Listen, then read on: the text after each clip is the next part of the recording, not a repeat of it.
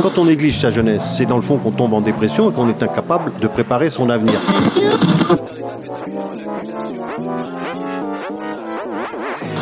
Ça ne veut plus rien dire, lycéens. C'est des merdeux, des cons. Le jeune est tourné vers l'avenir. Mais aujourd'hui, l'avenir ne se tourne plus vers le jeune. Univox, le rendez-vous du monde étudiant sur Radio Campus. Cette semaine dans Univox, Radio Campus Angers vous parle santé mentale des étudiantes et étudiants à travers des exemples d'organismes compétents pour répondre à ces problématiques. La crise sanitaire a depuis un an un impact considérable sur l'ensemble de ce qui fait une vie. Des rencontres, des moments passés avec ses amis, sa famille, des projets, des loisirs, des voyages et des études. Ce contexte anxiogène dans lequel nous baignons toutes et tous depuis un an influence largement notre santé mentale. La publication d'études et rapports en tout genre liés à cette thématique montre qu'il s'agit d'un enjeu de société de premier plan. Je vous propose de commencer dès maintenant cette émission, médecin et psychologue au chevet des jeunes en souffrance psychologique. Univox. Commençons par un entretien avec Fanny Sauvade, co-directrice avec sa consoeur Laurentine Véron de l'association Aptitude. Elle regroupe une soixantaine de psychologues présents en France métropolitaine et propose gratuitement des services d'accompagnement psychologique pour les étudiantes et étudiants. Bonjour Fanny. Bonjour. Concrètement, quelles, quelles sont vos, vos, missions auprès du, du, public étudiant? On sait que la, la, vie étudiante est souvent présentée à travers un discours très idéalisé qui ne reflète pas mmh. toujours les difficultés auxquelles sont confrontés les jeunes qui souffrent de, de mal-être et de pathologies psychologiques euh, qui peuvent être assez graves. Alors, on a différents types euh, d'actions, à la fois des actions collectives ou des actions individuelles. On a déjà des actions de prévention euh, qui ont pour but de faire une première opération de de sensibilisation, c'est-à-dire sensibiliser les étudiants à l'importance de prendre soin d'eux, de prendre soin de leur santé mentale. On par exemple, on met en place des stands dans des résidences universitaires, des restaurants universitaires ou des écoles, dans des lieux passants où on va engager un peu des, voilà, un dialogue informel avec eux euh, pour euh, un peu prendre la température. et aussi euh, euh, les orienter vers les, les services d'aide dont ils peuvent bénéficier. C'est aussi tout un travail aussi de déstigmatisation finalement du recours aux professionnels de santé mentale parce que euh, même si aujourd'hui les psychologues euh, sont présents euh, voilà dans la vie euh, de tous les jours, quand on doit y avoir recours soi-même, c'est parfois difficile d'accepter voilà, d'y avoir recours, on se dit peut-être euh, c'est pas assez grave ou il y en a d'autres qui en ont plus besoin. Donc voilà, c'est de casser aussi un peu les mythes, les idées reçues autour de ça. Et puis on a tout un pôle bien sûr de consultation psychologique pour les étudiants. Donc bah, quand on, on peut plus être en prévention et que le mal-être est là, il faut quand même qu'on puisse euh, suivre les étudiants, leur proposer vraiment un accompagnement. Et on fait aussi euh, de la formation pour les professionnels qui travaillent au contact d'étudiants parce que souvent ce sont eux qui reçoivent les premiers discours euh, voilà de la souffrance des étudiants et c'est pas toujours simple euh, bah, de savoir comment réagir quand on n'est pas un professionnel euh, de santé mentale. On a deux modalités de consultation, une modalité en présentiel, donc chez nous ça s'appelle les Happy Hours, et ce qui est apparu il y a cinq ans chez nous, c'est la modalité distancielle. Donc en fait, nous, ça fait depuis euh, voilà plus de cinq ans qu'on développe la vidéoconsultation. À présent, nous allons aborder la, la, thématique de la santé mentale des étudiantes et étudiants au regard de la crise sanitaire que nous connaissons depuis oui. bientôt un an. Partout, on voit des lettres ouvertes d'étudiants qui n'en peuvent plus, des études aux chiffres alarmants sur les dépressions des jeunes. Sur mmh. Twitter, on a un hashtag étudiant fantôme qui se fait de plus en plus remarquer. Parfois, certaines et certains envisagent même de mettre fin à leur jour et finissent mmh. par passer à l'acte. Mmh. Une étude menée fin 2020 par la Fédération des associations de l'Université de Lille a euh, sondé 3000 personnes et les résultats sont les suivants. 60% des interrogés se sentent déprimés, 15% socialement isolés, 70% épuisés. Vous avez peut-être des, des, chiffres à ce sujet pour compléter un petit peu euh... Non, alors j'ai pas de chiffres à, à notre niveau. Euh, le, le, constat, euh, effectivement, il, il, est là. Après, il faut quand même souligner que des chiffres inquiétants concernant euh, la dépression, on sait que les étudiants sont plus vulnérables à la dépression que la population générale, ça on le savait euh, déjà. Maintenant, c'est vrai que le, le, contexte sanitaire a sûrement amplifié un certain nombre de situations et de mal-être qui étaient préexistants, mais euh, pour nous, ça c'est des constats qu'on fait déjà depuis un an. Et depuis la crise sanitaire, est-ce que vous, à votre niveau chez Aptitude, vous avez constaté une hausse significative de la demande de consultation? Il est vrai que euh, on a une recrudescence effectivement des, des demandes d'aide depuis la, rentrée universitaire. Je dirais que en mars, de mars à juin dernier, on n'a pas vu ce phénomène, pas forcément d'augmentation, mais depuis la rentrée universitaire, oui. Est-ce que à tout hasard, les, les, étudiantes et étudiants étrangers présents en France dans le cadre de programmes d'échange sont venus vers vous ou vous pensez que c'est un public relativement minoritaire? Euh, Alors nous, c'est en général 30% déjà de notre public accueilli sur les consultations. Euh, L'année dernière, quand on a fait le bilan à l'été, c'était toujours le cas. Là, cette année, euh, j'ai un peu moins la vision, mais oui, on a toujours des étudiants internationaux, effectivement. Qu'est-ce qui ressort des, de, du discours, entre guillemets, de vos patients? C'est plus le manque de vie sociale, le, le suivi des cours à distance, le sentiment d'être délaissé? En quelques mots, vous pouvez peut-être nous en parler Oui, c'est différents aspects. Je dirais que c'est là encore, hein, euh, ça vient mettre l'accent sur des difficultés qui étaient préexistantes, mais effectivement, la difficulté euh, de se mettre dans un nouveau parcours d'études quand on c'est notre première année d'études, de se motiver, de trouver du sens. Euh, là, d'autant plus dans le contexte où euh, on a du mal à se projeter dans l'avenir. Certains métiers aussi, on se dit, mais finalement, est-ce que ça a bien du sens de se mettre dans cette voie-là? C'est vrai que l'isolement euh, social des étudiants était déjà un sentiment euh, important, la difficulté à créer des liens. Et puis là, c'est vrai qu'au vu du contexte, bah, il y a d'autant moins d'opportunités de, le faire. Donc euh, effectivement, ça va questionner à la sortie du, confinement sur comment les étudiants vont pouvoir un peu rapprocher les wagons et recréer des liens. Donc voilà, je, pense que ça met vraiment l'accent sur des difficultés qui étaient préexistantes, le fait d'être seul, de vivre seul et s'organiser dans voilà dans son logement étudiant ou au contraire là ça vient aussi jouer des choses quand on est de nouveau en promiscuité avec euh, avec sa famille avec ses parents alors qu'on avait euh, atteint une certaine autonomie. C'est vrai qu'il y a un sentiment quand même d'épuisement et puis concernant les, apprentissages euh, voilà la difficulté remontée régulièrement par les étudiants d'arriver à, à être en visio euh, tout le temps et quels sont les, symptômes fréquents qui apparaissent chez, les, chez le public qui vous sollicite, à la fois de,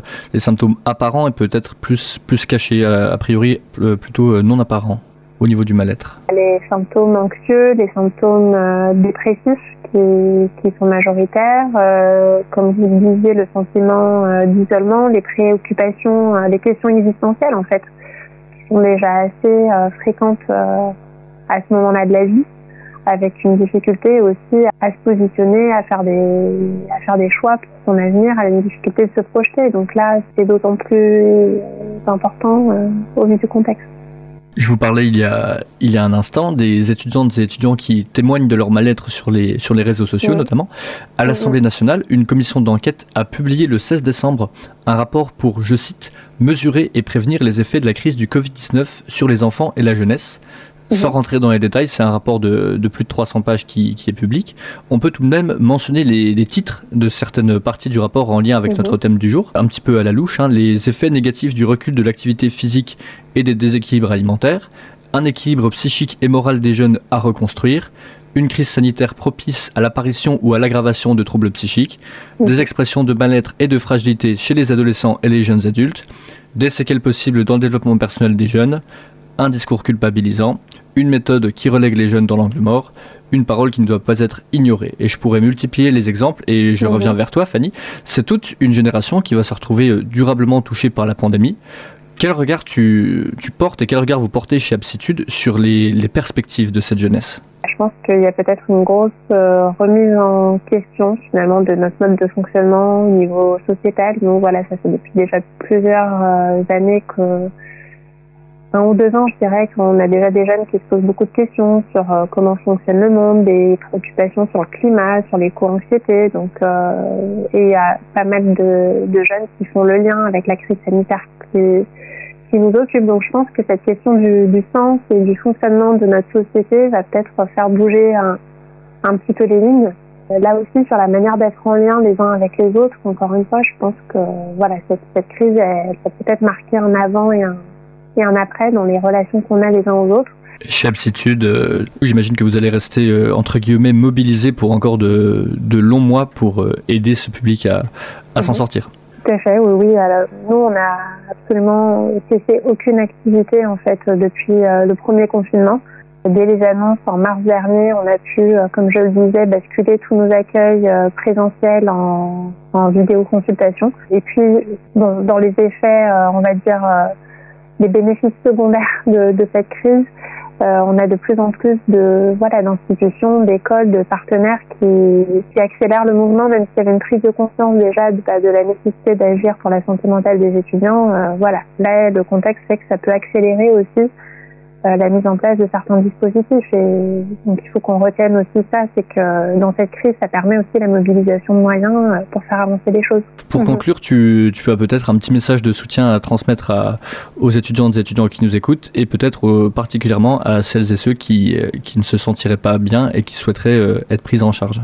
Oui, tout à fait. C'est vrai que c'est un contexte pas facile. On est isolé. Je crois que même si on a du mal à être en contact avec ses proches, voilà, ne pas hésiter à, à rester en lien le plus possible. Et s'il y avait euh, le moindre euh, voilà le moindre doute un mal-être qui, qui dure depuis euh, un moment dont on n'arrive pas à se sortir même s'il y a une morosité ambiante voilà il faut quand même pouvoir se préoccuper et faire appel à un professionnel voilà si ça si ça dure plus de 15 jours et qu'on se sent pas bien.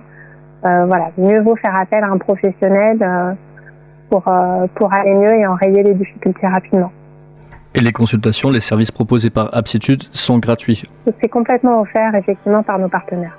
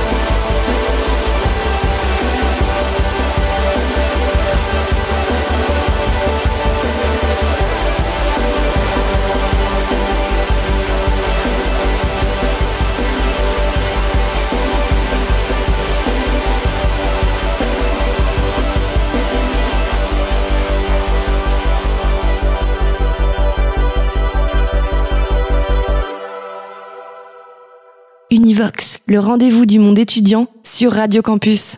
De retour dans cette Univox consacrée à la santé mentale des étudiantes et étudiants. Après cet état des lieux réalisé avec Fanny Sauvade, psychologue et co-directrice de l'association Aptitude, intéressons-nous au cas d'Angers. Le SUMS, service universitaire de médecine préventive et de promotion de la santé, est dirigé depuis septembre 2020 par le docteur Florence Harteiser, que nous avons interrogé. Bonjour Florence. Le SUMS, on peut le résumer en, en quelques mots rapidement. Le but, c'est d'assurer la bonne santé des étudiants par des bilans et des consultations en proposant médecine générale, psychologie, psychiatrie, diététique, gynécologie et même un service social. Il est gratuit pour les étudiantes et étudiants de l'université et les écoles qui y sont conventionnées et assisté par des des étudiants dits relais santé. Vous pouvez nous en dire plus? Oui, alors ce sont des, une dizaine d'étudiants en fait qui sont recrutés euh, alors euh, l'année universitaire précédente pour la rentrée, qui ont ensuite avant la rentrée une semaine entière de formation et puis au cours de l'année, alors habituellement euh, c'est les étudiants que vous pouvez croiser sur les stands de prévention de la santé. Évidemment cette année c'est un petit peu différent.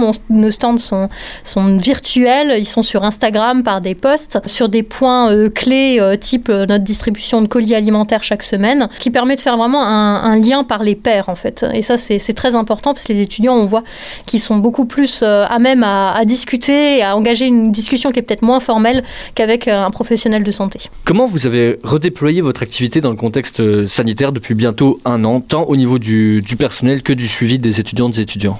On a un rythme de consultation en présentiel qui est un peu plus lent que d'habitude, tout simplement pour pas avoir une salle d'attente pleine euh, quotidiennement. Euh, mais euh, les consultations en présentiel continuent pour tous les professionnels de santé quasiment. Et au-delà de ça, on est, on est beaucoup vers l'aller vers les étudiants. Donc on, propose des, des, choses en ligne, des choses en groupe sur Discord par exemple. Ça peut être de la séance de relaxation jusqu'à juste simplement proposer un jeu de société, d'ailleurs avec nos étudiants relais santé justement, pour recréer un lien social et un esprit un peu de promo qui, pourrait manquer aux étudiants. Vous avez eu des fois des, retours de, la part de maîtres de conférences ou de personnel qui se disaient inquiets de l'état de santé de leur promotion? On avait des fois des profs qui disaient bah, Je suis inquiet pour tel élève qui met plus sa caméra, qui vient plus en cours, ce genre d'éléments. Les scolarités, en fait, ont la possibilité de revenir vers nous et vers notre, euh, notre équipe de prévention collective pour pouvoir faire des actions ciblées. C'est justement le but hein, euh, de la prévention collective, c'est de cibler sur certaines promos certains problèmes. Alors parfois, c'est euh, un groupe de 10 où euh, voilà, on a discuté de problématiques de sommeil, par exemple. Ça, on a beaucoup en ce moment. Euh, donc voilà, on essaye vraiment de cibler. Donc les scolarités reviennent vers nous, soit pour un étudiant en particulier à qui on propose un rendez-vous individuel, soit pour un groupe auquel cas on fait une action collective. Au-delà du sommeil, il y a aussi tout ce qui concerne, j'imagine, lien social, décrochage scolaire L'isolement, c'est le mot qui revient le plus. L'anxiété aussi de ressortir de chez soi. Ça, on a énormément d'étudiants qui euh, se sont finalement euh, habitués euh, à rester chez eux. Et là, de ressortir pour aller faire un examen ou aller à un cours en présentiel, il y a une vraie anxiété qui se crée.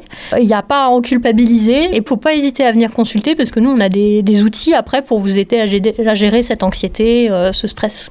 Vous pensez qu'il y a justement beaucoup d'étudiantes et étudiants qui n'ont pas osé forcément venir vers vous? On remarque qu'il y a beaucoup de retard à la consultation, hein. euh, notamment sur les motifs psychologiques. Souvent, on arrive sur des suivis psychologiques longs, alors qu'à la base, on aurait pu donner des outils de gestion, on aurait déjà pu agir. On préfère que, que voilà, il y, a une première consultation qui ne mène pas forcément à un suivi, mais simplement qui est déjà un premier contact hein, et euh, une première orientation vers différents professionnels pour pouvoir, euh, pouvoir gérer en fait la suite notre mission première, en fait, c'est la prévention, en fait. Hein. Donc, euh, dès qu'on se trouve un peu en difficulté, même si on ne sait pas exactement quelle est notre difficulté, mais on sent que c'est plus difficile ces derniers temps, bah, nous, on propose, en fait, de faire un point avec une infirmière ou un médecin dans une consultation dite de première écoute, où là, vraiment, on va faire le point sur toutes les difficultés. Ça peut être social, ça peut être psychologique, ça peut être physique, ça peut être plein de choses. Euh, ça peut être juste simplement euh, se poser des questions sur son orientation universitaire aussi. Hein, voilà. Et donc, nous, on connaît bien les on sait vers qui orienter.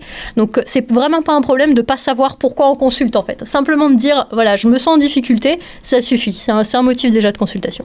Vous avez déploré un manque de moyens ou les effectifs que vous aviez déjà au sein du SUMS ont suffi pour quadriller la, demande qui, bah, évidemment, a beaucoup augmenté ces derniers mois Bon, alors cette, cette, demande notamment en psychologie, elle augmente sur les dernières années et là, évidemment, elle a fait un pic.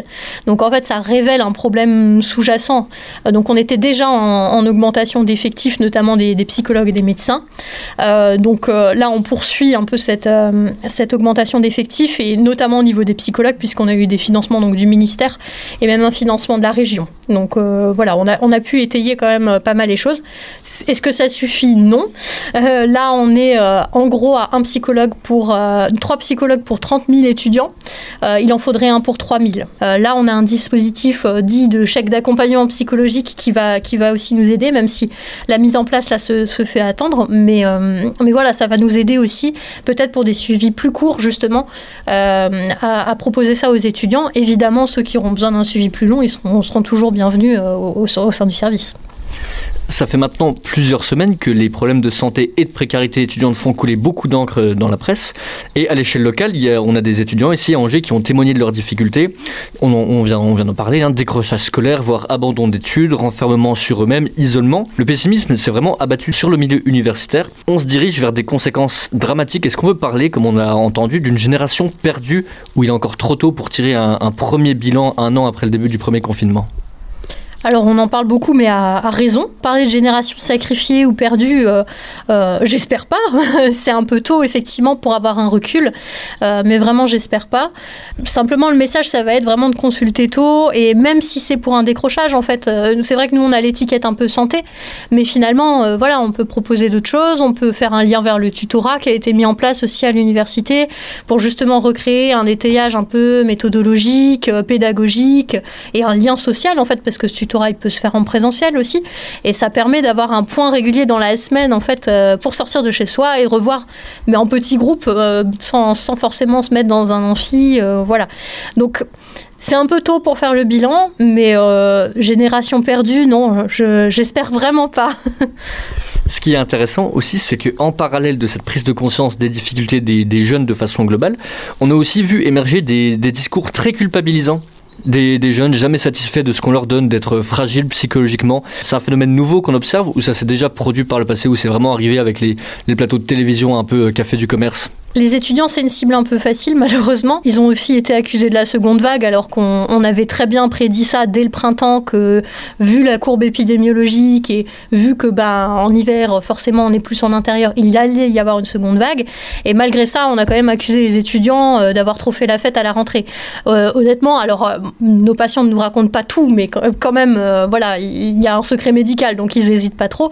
Ça a été très ponctuel, les fêtes de rentrée. Enfin, il n'y a vraiment pas eu un phénomène comme on aurait pu s'attendre à vraiment énormément de fêtes. Euh, au contraire, ils ont été très responsables et malgré ça, euh, ils, sont, ils sont accusés en fait de cette seconde vague qui était inévitable. Donc euh, il y a aussi un sentiment d'injustice, je trouve, parmi nos étudiants, d'avoir vraiment bien respecté et de payer finalement un lourd tribut à cette crise et finalement d'être quand même pointé du doigt. Donc il y, a un gros sentiment d'injustice. Ouais. Ils ont tellement fait d'efforts là que voilà, ces, efforts-là, ils ne sont pas reconnus. Et alors que euh, encore maintenant, euh, beaucoup sont en distanciel, euh, dans des chambres qui sont souvent très petites, voire insalubres, parce qu'on a quand même eu un gros problème de logement à Angers en particulier, voilà, sur des logements étudiants dès la rentrée. Rester toute la journée en cours en distanciel dans un logement qui n'est pas confortable, et eh ben forcément, on peut mettre toutes les consultations de psychologues du monde à côté, et eh ben le moral, il va pas aller mieux tant qu'on est dans cette configuration-là, c'est certain. Et avec en plus la perspective d'y rester, parce qu'on a les L1 qui ont repris un petit peu les cours, mais les deuxième, troisième années et les masters, déjà ne peuvent pas reprendre les cours en présentiel, ce qui est quand même dommage pour la fin d'une scolarité, peut-être arriver à Bac plus 5, et même parfois des stages qui ont été annulés dans la foulée on a beaucoup parlé des L1 et c'est vrai euh, voilà, euh, que l'adaptation à l'université est beaucoup plus difficile quand on ne la connaît pas euh, déjà de base. Mais on, voit que c'est pas forcément que les L1. On, a des, étudiants vraiment de tous les niveaux qui viennent et, et c'est pas dépendant de, voilà, du, niveau ou de l'âge ou de la maturité parce qu'on a entendu ça aussi. C'est vraiment, pas, vraiment pas ça qui est en question. Le phénomène des stages, oui, bah, effectivement, hein, c'est un gros problème pour eux. ils ont peur de pas valider leurs Euh, forcément, encore une fois, vous pouvez avoir un suivi psychologique euh, toutes les semaines. Euh, si vous ne voyez pas votre, votre diplôme arriver ou votre avenir serein, eh ben, forcément, ça ne peut pas compenser. Le président de l'Université d'Angers, Christian Robledo, a défendu dans les colonnes de Ouest France récemment un retour à la normale, en tout cas à l'échelle de l'université, avançant la possibilité de mettre en place un protocole sanitaire strict permettant d'accueillir tous les cycles. Vous partagez ce point de vue qui permettrait de, mettre du baume au cœur à celles et ceux qui sont meurtris par ce contexte sanitaire et même les autres? Le moral des étudiants au global ne s'améliorera pas tant qu'on n'a pas un retour en présentiel. Et de tout, de tout niveau, euh, et un peu plus qu'un jour par semaine, parce que même si un jour par semaine c'est déjà bien, ça, suffit largement pas en fait euh, pour, euh, pour, euh, voilà, pour leur repermettre un lien social en fait. Vous avez vu votre classe ou votre promo euh, un jour par semaine euh, pendant deux mois, bah, vous les connaissez pas et ça c'est super important en fait. Cet esprit de groupe en fait, de rien que pouvoir dire bah, cette partie-là du cours j'ai pas compris et d'avoir quelqu'un vers qui se retourner, c'est tout bête mais en fait c'est super important. Et ça je pense qu'on s'en rendait peut-être pas forcément compte avant au niveau pédagogique. voilà, on avait des grandes idées sur, sur la pédagogie en général, mais en fait ça, cette pédagogie qui se fait entre étudiants, elle est tout aussi importante. Après, nous, forcément, on a une vision biaisée, on voit que des étudiants, donc euh, oui, pour eux, le bénéfice, ce sera de revenir plus que de rester chez eux. Toujours à propos du, suivi psychologique, vous pensez qu'il va devoir se pérenniser? On a vu des ateliers de sophrologie qui avaient été mis en place pour lutter contre l'anxiété et le stress à la fin du mois de janvier. Il faudra poursuivre, voire amplifier ces dispositifs dans les semaines et les mois qui viennent? Oui, c'est assez évident. De toute façon, quand on regarde la, courbe de demande en fait euh, en psychologie et en, termes de relaxation, de gestion stress, etc., elle est croissante hein, sur les dernières années. Euh, donc ça, c'est pas un phénomène qui va s'arrêter avec la crise. Quand bien même on serait tous vaccinés et qu'on pourrait tous ressortir, euh, c'est quand même un phénomène qui existe. Alors on peut le voir le verre à moitié vide en se disant qu'il y a un mal-être étudiant qui monte d'année en année. On peut aussi voir ça comme une, déstigmatisation aussi Cette émission hein, vous a été proposée de ces problèmes par Léo euh, dont les étudiants parlent de plus en plus en fait, hein, osent de plus en plus en, parler. Il y a probablement des deux. Euh, voilà. Après, euh, c'est effectivement nous quand on demande des mesures, il y a pas mal de mesures qui ont été annoncées. on demande toujours que ce soit pérennisé en fait, parce que ça ne va pas s'arrêter. Et quand bien même la crise s'arrêterait, les, les conséquences post-crise seraient encore là, et le phénomène sous-jacent de montée des demandes sera là de toute façon. Et le sport aussi tient une place de choix dans le maintien de la bonne santé mentale des étudiants on pousse nos étudiants euh, qui justement se trouvent un peu euh, isolés euh, à aller au SUAPS, hein, donc au concours de sport, qui sont faits voilà en tout petit groupe, et on voit on voit un réel bénéfice. Hein, voilà, enfin faut, faut, faut, aller voir au, au SUAPS, mais le, le sourire se voit sous le masque, clairement. Univox, le rendez-vous du monde étudiant sur Radio Campus. La place de la santé mentale des jeunes a gagné énormément en visibilité dans le paysage médiatique ces dernières semaines. Le mal-être des 18-25 ans n'a pourtant rien de nouveau.